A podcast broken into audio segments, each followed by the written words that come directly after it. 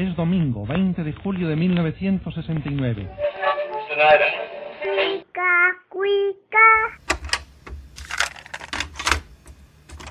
Tu amigo que con orgullo estrecha tu mano, Porfirio Díaz. Date un tiempo para Cinematempo. Cinematempo. Es tiempo de cine. Industria, historia, streaming. Con Enrique Figueroa Anaya. Síguelo en arroba enriquefa86. Historia. Nacido en la Ciudad de México, licenciado y maestro en Historia por la Universidad Nacional Autónoma de México y profesor del Colegio de Historia en la UNAM, nuestro invitado de hoy es Isaac García Venegas. Isaac ha sido un entusiasta difusor de la historia de nuestro país. Fue editor de la revista Universidad de México entre 2002 y 2004, así como fundador, junto a Ricardo Pérez Monfort, y después coordinador del Laboratorio Audiovisual del Centro de Investigaciones y Estudios Superiores en Antropología Social. Entre sus publicaciones destacan los libros Puerto, Ladrones de los Mares y Muralla, una propuesta de interpretación de la Villa de San Francisco de Campeche en el siglo XVII, del 2001, de la Caridad a la Beneficencia Pública en México, de 1521 a 1910, editado en el 2002, y Pensar la Libertad, Bolívar, Echeverría y el Etos Barroco, del 2012. Sus publicaciones más recientes son como coordinador Acupuntura en la Ciudad, Radiografía de las Fábricas de Artes y Oficios de la Ciudad de México a dos décadas de su existencia, editado en 2018, y como colaborador en el libro Cultura en Venta, La Razón Cultural en el Capitalismo Contemporáneo, del 2019. Isaac García Venegas fue también coordinador del tomo 2 de la Enciclopedia Campechana, que sirvió de base para que la ciudad de Campeche fuese nombrada Patrimonio de la Humanidad. En abril del 2018, junto con Eric Moncada, Isaac García presentó el documental Close Up, Memoria del Cine Corregidora, en el marco del décimo Encuentro Hispanoamericano de Cine y Video Documental Contra el Silencio, Todas las Voces. Trabajo que, como su nombre indica, resulta una memoria de lo que en su momento fue un lugar emblemático para los habitantes de la unidad San Juan Aragón y sus alrededores. El Cine Corregidora, que permaneció cerrado por más de 20 años, fue rescatado y remodelado por la Secretaría de Cultura para alojar en sus instalaciones el Centro Cultural Faro de Aragón. Hoy en día, el Faro cuenta con diversos talleres y por supuesto conserva una sala de cine, un salón de edición y producción, así como un escenario para exhibiciones de danza o teatro. A nombre de Enrique Figueroa Anaya, Diana Rodríguez y Rosario Ochoa, bienvenido Isaac García Venegas. Bienvenido a Cinematempo.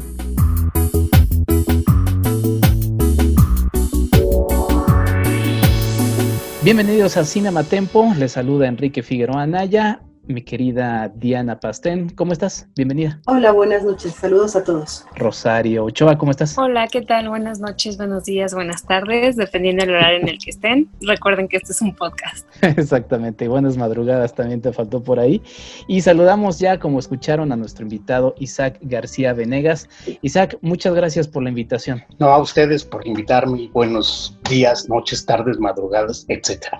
Etcétera, exactamente. Bueno, más bien, muchas gracias por aceptar la invitación. Esa era la, onda. Pues como ya escucharon nuestros, eh, nuestros oyentes, eh, vamos a platicar de tu, de tu trabajo Close Up Memoria del Cine Corregidora. Eh, me gustaría que le presentaras un poquito de manera breve a la gente cómo nace la, la idea de eh, rescatar esta, esta historia del cine corregidora, aunque bueno, por los antecedentes que ya escucharon en tu introducción, pues es obvio eh, debido a la, a la, relación con los faros y demás, pero ¿cómo fue que llegaste a esta historia del cine corregidora, Isaac?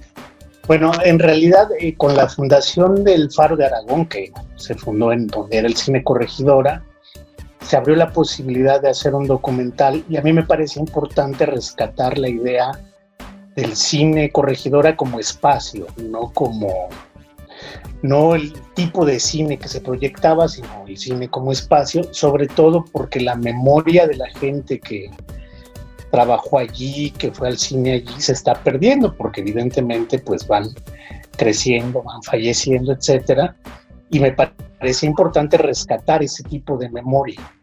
Entonces eso se unió junto con un interés de pues dar una idea de cómo era el cine corregidora, que después se, había, se convirtió en el Faro de Aragón, pero básicamente fue eso, fue la idea de encontrar testimonios sobre la experiencia del espacio cinematográfico como tal.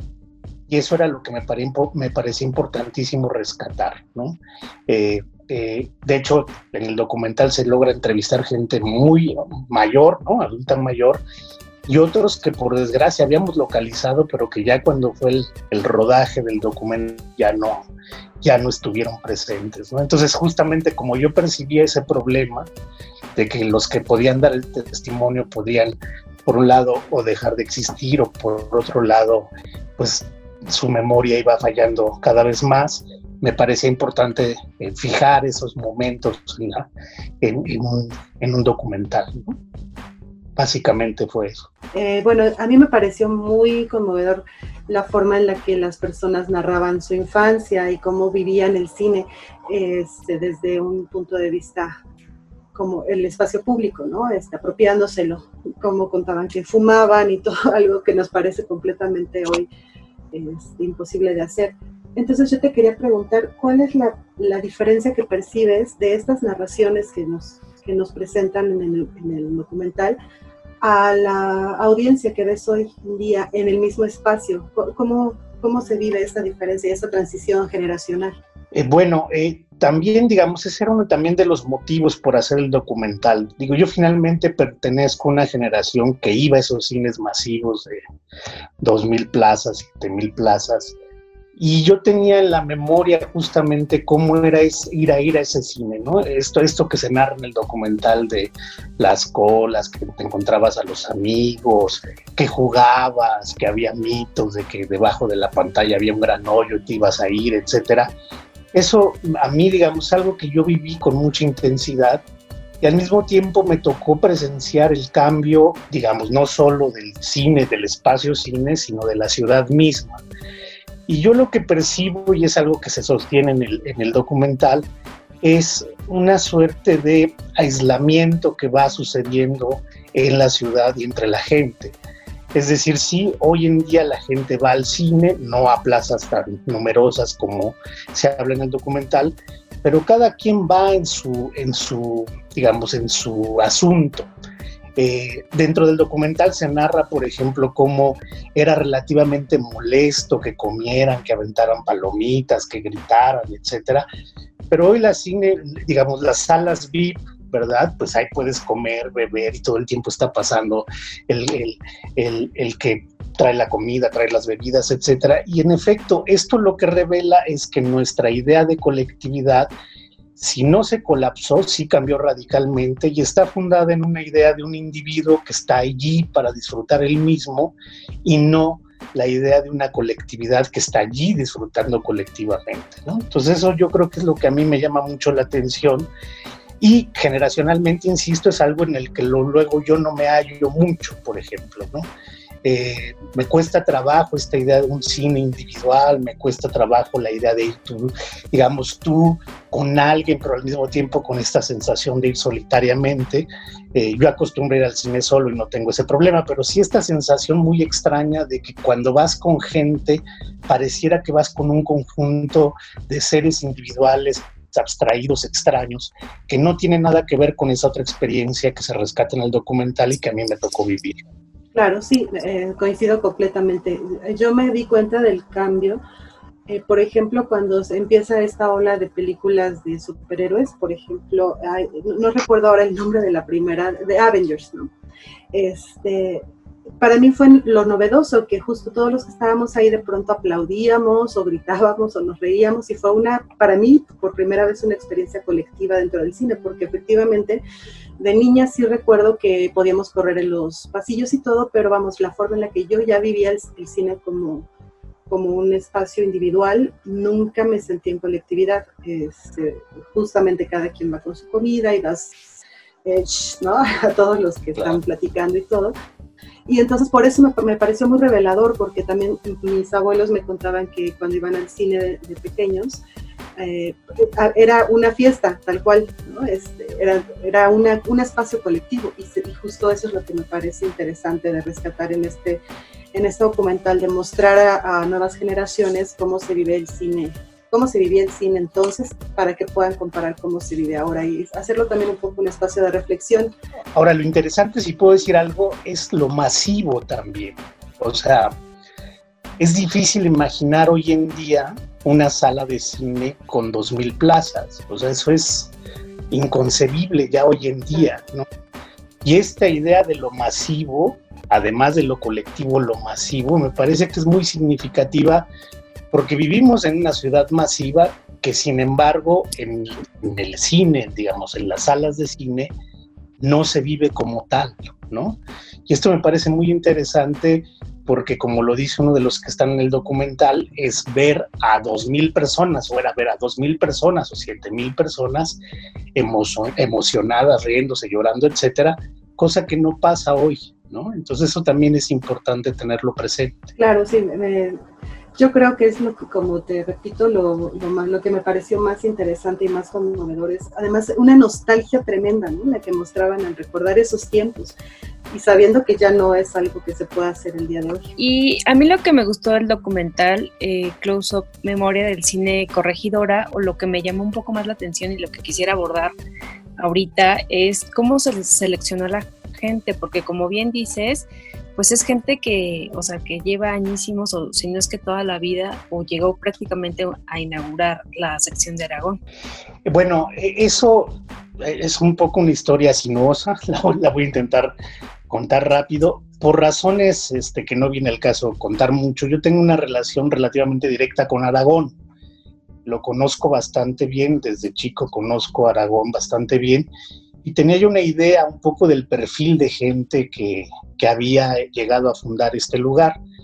Lo que hicimos eh, cuando se planeó el documental es lo que se llama hacer un scouting. Entonces eh, mandamos, bueno, fueron tres, cuatro, tres compañeras y un compañero se fueron a toda la zona de alrededor a hacer entrevistas con especificaciones muy claras. A mí me interesaba que hubiera gente que hubiese trabajado allí, en el cine. Yo tenía un, particular interés por lo que se llamaba el cácaro, ¿no? habíamos localizado a, la persona que había trabajado como cácaro.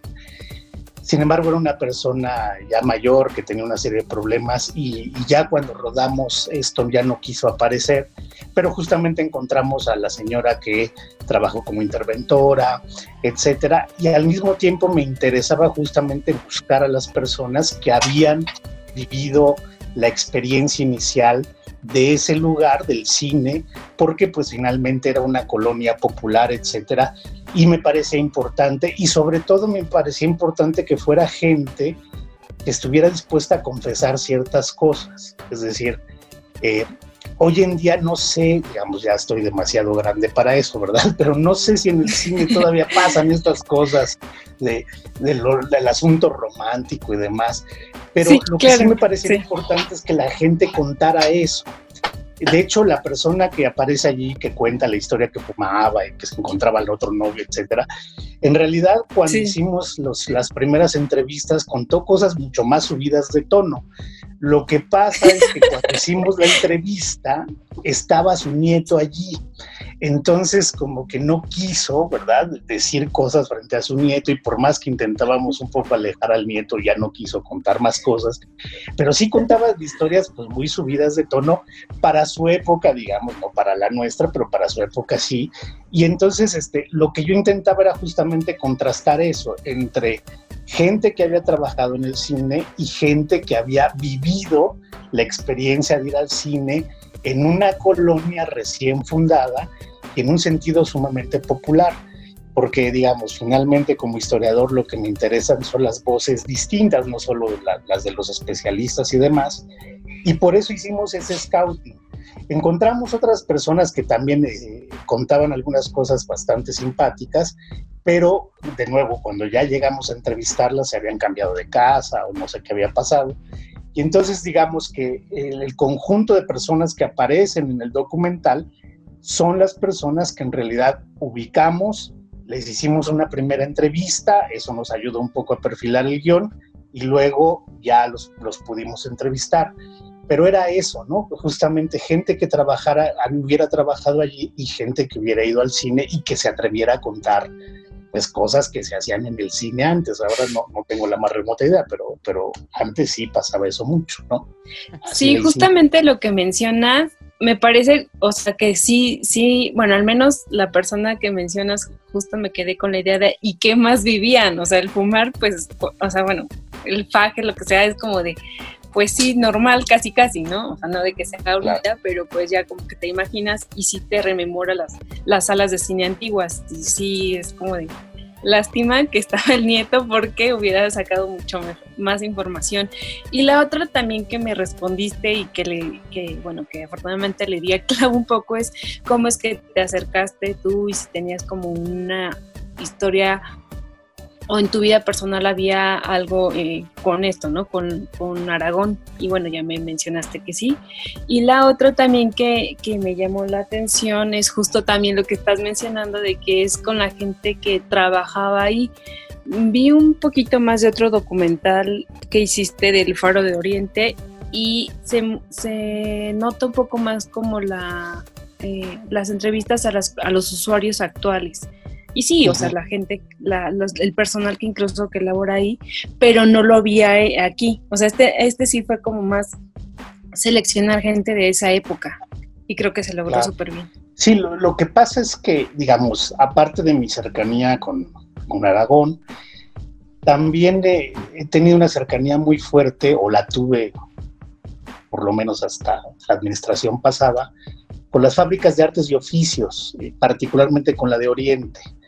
Digamos, yo creo que esas, los, lo que se conoció, lo que todavía se conocen como faros, creo que fueron uno de los proyectos más importantes del gobierno de la Ciudad de México cuando empezó a ser democrático o electo. Y entonces, digamos, eh, ahora que lo mencionas, el del Faro de Oriente sí fue un, un documental hecho por el décimo aniversario del Faro de Oriente y qué era eso, cómo se estaba viviendo.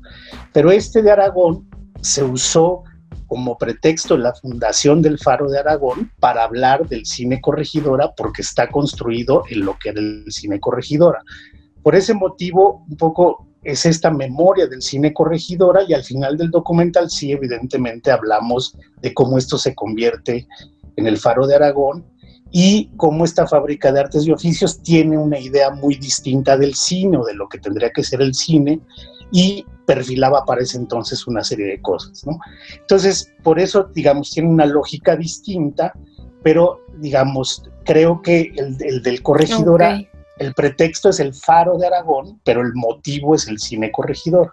Y el de Oriente no, el de Oriente sí era la fábrica de artes y oficios Oriente porque cumplía 10 años. Es un trabajo muy interesante, Isaac, que como ya has estado platicando y también a partir de las preguntas que te hemos, hemos lanzado, no solamente sirve como un testimonio de la historia del cine corregidora que después se terminaría convirtiendo en lo que es actualmente el Faro Aragón, sino también un testimonio de cómo eran los cines, la época, ¿no?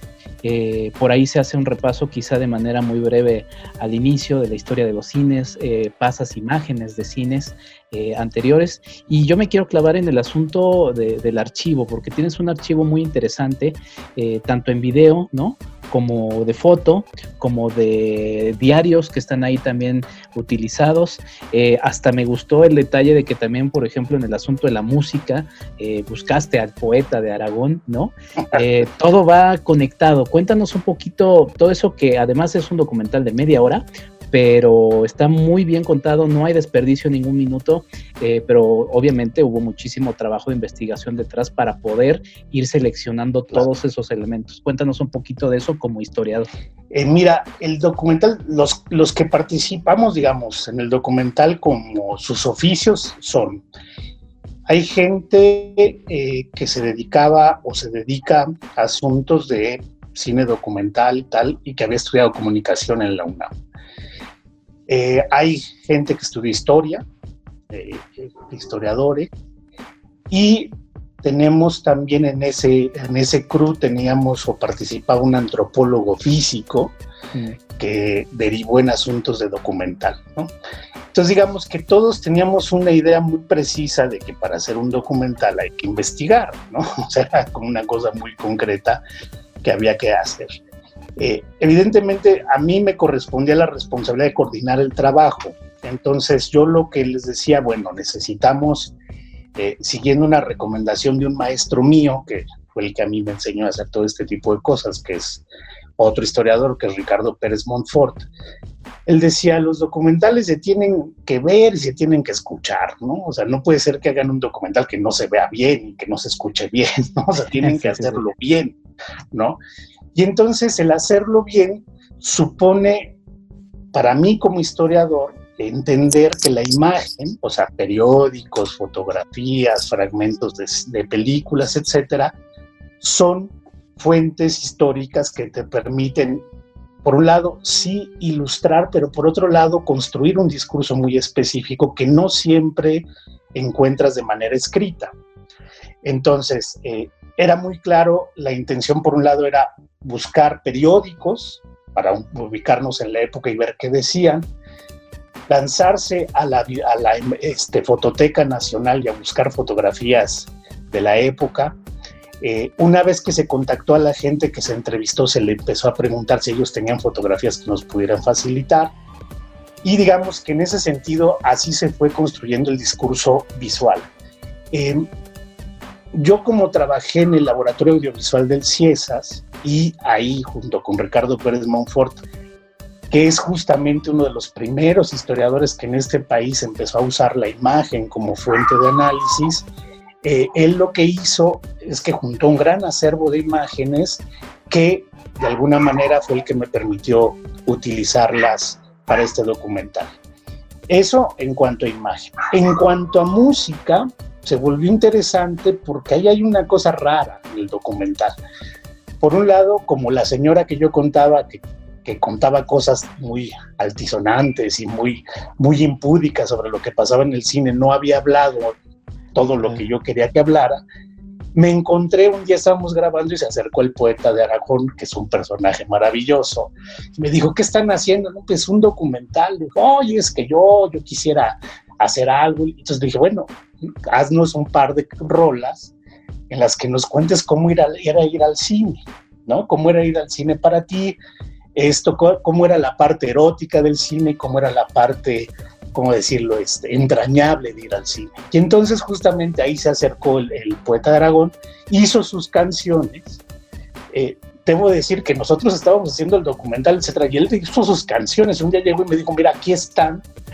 Yo las escuché y dije, oye, pues sí, me, me parece que están bien ahora cómo le hacemos? Y él me prometió que iba a llegar con una banda enorme, iba a hacer no sé qué cosa, y al final llegó con otro compa solamente, entonces tuvimos que ahí diseñar una serie de cosas para que eso funcionara. Y la otra parte auditiva, que es también interesante y que es un poco extraña, es que justamente como fue en el Faro de Aragón la filmación, lo que nosotros hicimos fue incluir a la gente del Faro de Aragón. Y la manera de incluirla fue pedirles a los talleristas de música que les pidieran a sus alumnos que hicieran piezas musicales justamente para musicalizar partes de el documental. Entonces nosotros lo que hicimos, yo les dije, miren, eh, digamos, la música de la época, de esta época es así, a mí me interesaría una música de este tipo, pero ustedes hagan lo que ustedes quieran. Y me dijeron, pero ¿qué vamos a ilustrar con nuestra música? Entonces ya yo les di una serie de indicaciones sobre unas fotografías y ellos decidieron el tipo de música que se pone en esos fragmentos. En eso sí yo no tuve nada que ver, ellos decidieron eh, en un asunto muy colaborativo y que finalmente resultó interesante, digamos, para la gente que es muy este, melómana, le podrá resultar un poco raro los cambios de tipo musical que hay ahí, pero tiene que ver con un asunto de colaboración. Y esos fragmentos musicales los hicieron jovencitos que están en los talleres de, del Faro de Aragón y entonces de esa manera construimos todo el, discurso visual, el discurso musical del, documental. Pues es una muy interesante combinación de elementos que vemos en Close Up, Memoria del Cine Corregidora, el documental que estamos hablando con eh, uno de sus dos realizadores, eh, Isaac García Venegas. Visítanos en cinematempo.com.mx o síguenos en arroba cinematempo. Yo veo en este documental Close Up, Memoria del Cine Corregidora, que como mencionamos ya es un punto de reunión para todos los habitantes que están ahí. Hoy en día que es un faro, tú detectas que se reúne gente de otros lugares o también son muy locales. Eso y también este, viendo el perfil de lo que se ofrece los cursos que se ofrecen, dice que hay una sala de edición, producción y postproducción de cine. ¿Para qué tipo de público está abierto ese tipo de cursos que están en, el cine corregidor hoy en día? Eh, bueno, este, ahorita, en este momento, no sé, digamos, entre la administración gubernamental previa y la actual, sí ha habido una serie de cambios en torno a las fábricas de artes y oficios. O sea, se han privilegiado los pilares que pues hacen cosas bastante distintas a lo que hacían las fábricas de artes y oficios. Cuando se inauguró esta fábrica, eh, un poco eh, lo que se hizo fue primero eh, convencer a la, población del, entorno de, de, lo que era el cine corregidora, porque ese cine estaba abandonado, fue convencerlos de, que había que fundar un centro cultural o una fábrica de artes y oficios. En el principio la gente se oponía porque tenían una visión bastante extraña sobre lo que era Faro de Oriente, pensaban que era una cosa donde se reunían los jóvenes para hacer desmanes, etcétera, y se les fue convenciendo. Aceptaron y entonces se convirtió en la fábrica de artes y oficios Aragón y en principio, en principio, esa fábrica empezó a ser un lugar de reunión de nuevo de la gente del entorno. Sin embargo, por el hecho de estar perfilada sobre todo para la producción eh, audiovisual, no, tanto cinematográfica, sino audiovisual, se convirtió en un espacio en donde bien iba, por lo menos, mucha gente de distintas partes de la ciudad. ¿Por qué? Porque primero es gratuito, y segundo porque los talleristas que estaban en ese momento dando los diversos talleres eran realizadores muy importantes y bastante conocidos de este país. Entonces, eh, esa combinación de cosas hizo que la gente fuera.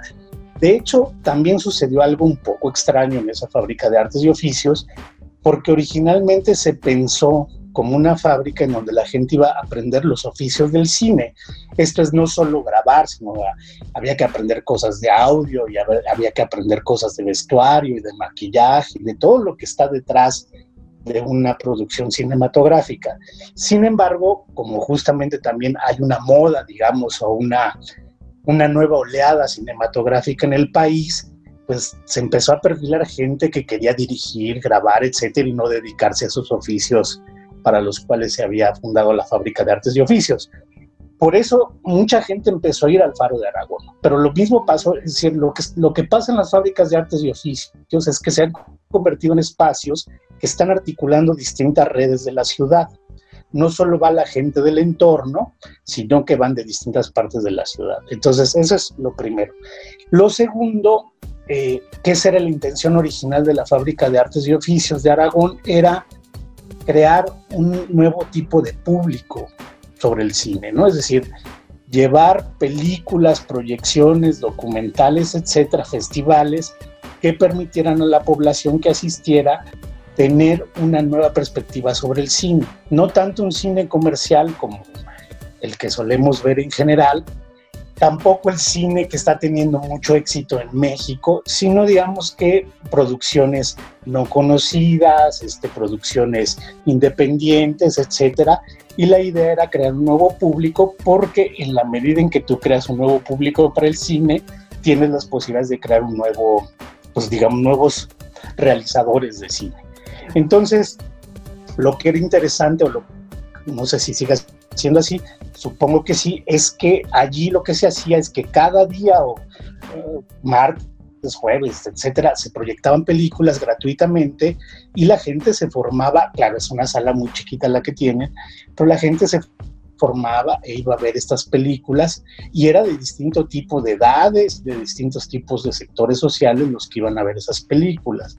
Entonces se convirtió en un lugar que a mí me parece que fue una apuesta interesante de generar un lugar gratuito y público para que la gente aprendiera de nuevo o aprendiera a ver cine. Y luego que hubiera gente que a partir de eso se interesara en los oficios del cine, porque el cine no solo es grabar o dirigir o hacer guiones, sino tiene que ver con muchas otras cosas que a menudo no se toman en cuenta, pero sin las cuales no habría cine. Entonces, esa parte fue interesante el Faro de Aragón, Después eh, hubo conflictos en el cambio de administración y ahorita sí, sinceramente no sé muy bien qué, estén haciendo, pero supongo que siguen por ahí porque si no, si no lo hicieran, pues sería un absurdo. Y yo me quisiera regresar un poquito más a tu posición de historiador. De hecho, me gustaría que rescataras un poco más sobre la historia oral, en este caso, pues, cómo fue a través de la entrevista. Y también digo, habemos y hay historiadores allá afuera que espero nos escuchen. bueno, chonguitos que sí. y la idea o mi pregunta sería es cómo vivir o cómo es que vive el historiador o cómo descarta la información. O sea, ¿cuál es la información relevante? Bueno, eh, es un poco, a ver, es un poco complicado porque eh, yo creo que algo que a mí, por lo menos, a mí me enseñaron mis, mis maestros de historia, eh, era que uno no podía irse solo a una fuente de información, ¿no? Eh, cuando yo estudié, el asunto de la imagen no era algo que los historiadores frecuentaran. En ese sentido, yo sí tuve una, fortuna muy particular de haber podido tener como maestro al doctor Pérez Montfort, eh, porque él justamente fue uno de los primeros historiadores que justamente entendió a la imagen no solo como una fuente, sino como un lenguaje que también podría servir para construir un discurso histórico. Esto a él le vino, y eso es la otra vertiente que a mí me ha servido mucho, le vino por un lado de la antropología. La antropología es una ciencia que desde sus orígenes está asociada a la imagen, ¿no? o sea, con dibujos etnográficos, etcétera, y a las entrevistas, por un lado. Y por otro lado, al cine, que fue algo que, Ricardo Pérez Montfort estudió. Entonces, digamos que esas tres líneas son las cosas que a mí me empezaron a funcionar como historiador y que yo justamente articulé con la idea de que un historiador tiene que allegarse distintas fuentes, que no hay, digamos, la fuente verdadera en el sentido que sea la única que dice la verdad, sino que finalmente hay que construir a partir de diversas fuentes y que, a diferencia de lo que se nos había enseñado originalmente, de que sí había que contraponer fuentes, lo que pasa es que la imagen permite el acceso a otro tipo de realidad que no necesariamente los periódicos, que no necesariamente los documentos escritos, y en ese sentido también, digamos, la, la posibilidad de hacer entrevistas, que después se convirtió en esta tendencia muy importante de la historia oral, es algo que también resulta muy importante porque uno empieza a entender que la manera de narrar oralmente algo también es una fuente histórica. ¿no? Por ejemplo, en el documental hay una imprecisión que yo no quise borrar porque me pareció importante. Y es que uno de los, de los entrevistados dice, bueno, es que Aragón era una hacienda, ¿no? Y entonces así se negoció, etc. Claro, no era una hacienda, pero el asunto es por qué recuerda que era una hacienda. O sea, por qué la memoria histórica de la gente de esa gente en particular, después de la Revolución Mexicana, después de que se nos dijo que elegido, después de no sé qué tanta cosa, él persiste, junto con otros sectores, de que ahí había una hacienda, ¿no? O sea, a mí lo que me interesaba no es la veracidad de lo que decía, sino la manera en cómo construye su memoria, ¿no? Entonces lo que él dice, bueno, pues esto como era una hacienda y no pagaban impuestos, pues llegaron y le dijeron, no pagas o te la quitamos, se la quitaron. Entonces, es interesante cómo construye esa memoria, aunque no haya sido así. Por ejemplo, hay una asociación de gente que allá, habitantes de Aragón, que justamente hacen historia de Aragón, e inmediatamente me escribieron, me dijeron, que eso no es verdad. Pues sí, claro, ya sé que no es verdad, pero el punto es por qué lo construí así, ¿no? Y hay que dejarlo así, ¿no? Y además porque es el personaje que al final cuenta la historia del fantasma y todo este tipo de cosas. Entonces, a mí lo, que me parece muy interesante como historiador, creo que finalmente eh, las imágenes o las entrevistas lo que hacen es iluminar otra parte de la realidad que no necesariamente está contrapuesta con lo escrito, sino que te permite vislumbrar ámbitos que de otra manera no puedes vislumbrar, como también pasa con la literatura, como también pasa con el arte, etc. Entonces, a mí como historiador, lo que me parece muy importante, diría, como me decían mis maestros, no solo quedarte con una fuente, pero tampoco quedarte en un mismo ámbito de fuentes, sino más bien brincar esos distintos ámbitos, porque eso es lo que te permite una mirada mucho más compleja sobre la realidad y esto te permite un poco contar una historia muy rica con cierto tipo de carnita, pero sí son Creo que se tanto los periódicos como lo que ellas decían, los, los, los usuarios, es que pues se trató de una ciudad que cambió, ¿no? o sea, que cambió porque les dieron una, una, colonia en donde prácticamente les dieron gratis las casas, estaba llegando el cine muy tardíamente, la televisión, una serie de oportunidades muy, muy peculiares, que eso también necesariamente nos hace preguntarnos sobre una ciudad pues que gobernaba el PRI, ¿no? que hoy en día pues sí, obviamente el PRI es lo peor, etcétera, pero finalmente generaba ese tipo de cosas también, ¿no? Entonces, eh, creo, que, creo que es interesante permitirnos ver la realidad de una manera más compleja a partir de esta diversidad de fuentes que solo quedarse en una fuente, como también a veces les pasa, por ejemplo, a los que solo hacen este, documental o cine, etcétera, y justamente diversificar tus fuentes para ver una, tener una mirada más compleja de la realidad. Y eso yo lo fui aprendiendo en la práctica, básicamente. Pues ahí está, Isaac. Eh, una última pregunta, porque ya tenemos el tiempo encima.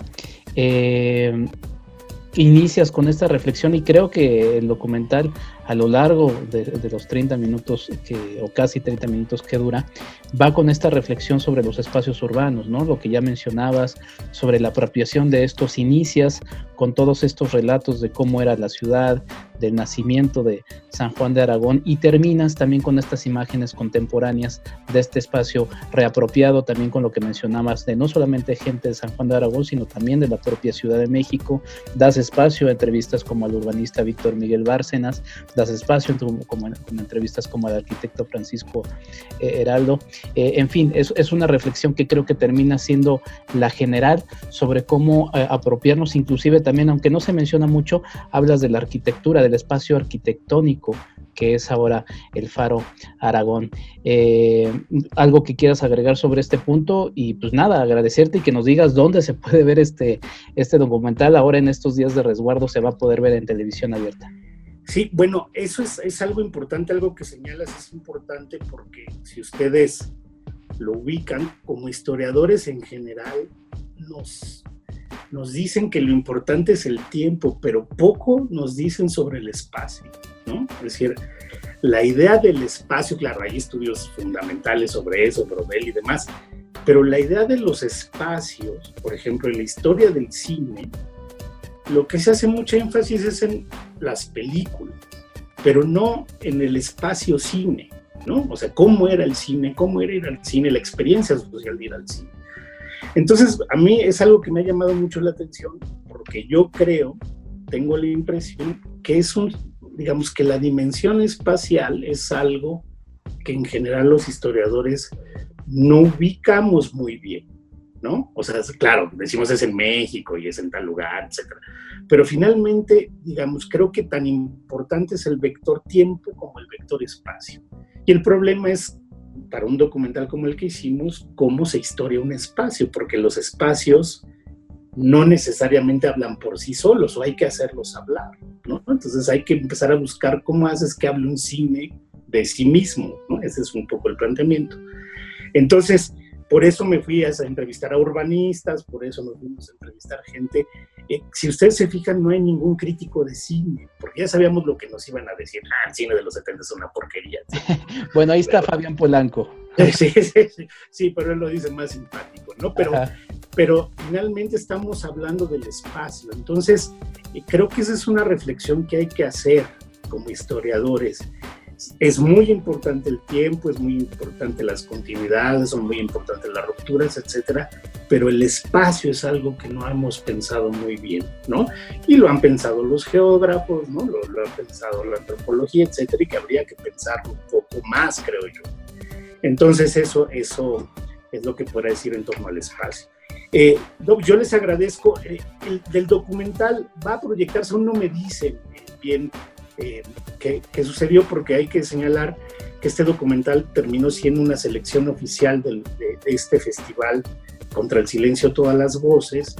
Y entonces cuando se hace eso, cuando se convierte en una selección oficial, ellos pueden definir qué van a hacer. Entonces, ahora en la cuarentena ellos han decidido junto con TV UNAM, Canal 22, este, eh, Canal el de la Ciudad de México, etcétera, que se van a proyectar varios de sus documentales. O sea, aún no me han dicho, pero ese documental está en eh, la plataforma de Vimeo, ¿no? Ahí, lo pueden encontrar, Close Up, en memoria del cine corregidora, y está abierto, lo pueden ver, no hay problema.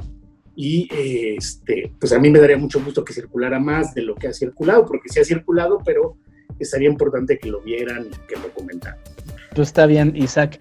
Isaac García Venegas, eh, realizador, uno de los dos realizadores de este documental, Close Up Memoria del Cine Corregidora. Muchas gracias por esta entrevista. Eh, tú no lo sabes, pero eres nuestro padrino de entrevistas. Eres la primera entrevista que tenemos. Gracias. Esperamos que este podcast dedicado al cine y a la historia pueda tener mucho más auge. Así que, pues, mucho éxito. ¿Dónde pueden seguir tus redes sociales por si alguien quiere eh, platicar, preguntar o algo? En, en Facebook estoy por mi nombre, Isaac García Venegas. En general, me pueden encontrar por mi nombre o por un seudónimo que se llama Doquier.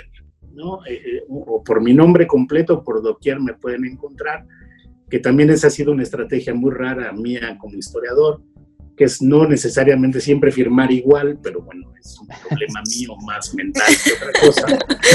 y entonces, este, eh, ahí me pueden encontrar y con mucho gusto yo les responderé. Qué bueno que están haciendo este tipo de cosas, me parecen importantes y los felicito mucho y ojalá tengan mucho éxito. Y muchas gracias por la invitación. Gracias, Diana. Gracias. ¿Dónde te pueden seguir? A me pueden seguir en arroba árbol de lunes en Twitter y como Diana Pastén en Facebook e Instagram. Perfecto. Rosario Ochoa, ¿dónde te pueden seguir? Muchas gracias. En Twitter, arroba ro-ochoas y en Facebook igual Rosario Ochoa. Un saludo. Un saludo, arroba Cinematempo en Twitter y en Facebook Cinematempo 1 en, eh, no, MX, perdón, Cinematempo MX en Instagram. Hasta la próxima, yo soy Enrique Figueroa Anaya. Muchas gracias por escucharnos, nos escuchamos la próxima semana. Hasta luego. Date un tiempo para Cinematempo. Cinematempo es tiempo de cine, industria, historia, streaming. Esto fue Cinematempo con Enrique Figueroa Anaya. Síguelo en arroba enriquefa86. Historia. Visítanos en cinematempo.com.mx o síguenos en arroba cinematempo. Finding the right person for the job isn't easy. Just ask someone who hired their personal trainer as a caterer. All right, folks, let's keep this line moving. You there with the tongs. Picking up one Duchess potato at a time will not cut it at my catering table. Drop and give me 50. But if you've got an insurance question, you can always count on your local Geico agent. They can bundle your policies, which could save you hundreds. Okay, this is what we call the wild mushroom and asparagus dip, dip, and press. Come on, let's get those plates above your heads. For expert help with all your insurance needs, visit geico.com slash local today. Book your New Jersey summer getaway now. Go for sunshine vibes and beach and boardwalk fun. Discover parks, forests, and family attractions, distinctive dining, and inspiring art, history, and culture. Stay in an urban oasis, an oceanside inn, or other unique accommodations. Boost your mood in New Jersey's feel great destinations. Create your escape at visitnj.org slash book now.